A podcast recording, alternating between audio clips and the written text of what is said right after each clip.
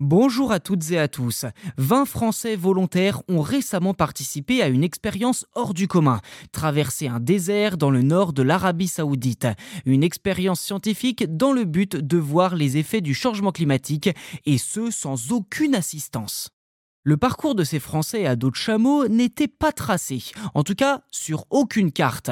Dans l'un des déserts les plus chauds du monde, le groupe de 20 personnes traverse actuellement sous 45 degrés des terres hostiles et arides du nord de l'Arabie saoudite. Pour se diriger, le groupe n'a qu'une boussole et une carte satellite. Je cite l'un des participants, des grandes distances comme ça, on n'arrive pas à évaluer si c'est un kilomètre, 10 kilomètres, explique-t-elle en pointant l'horizon du doigt. Et cette escapade à l'aveugle à travers les dunes est prévue pour durer 14 jours sans assistance.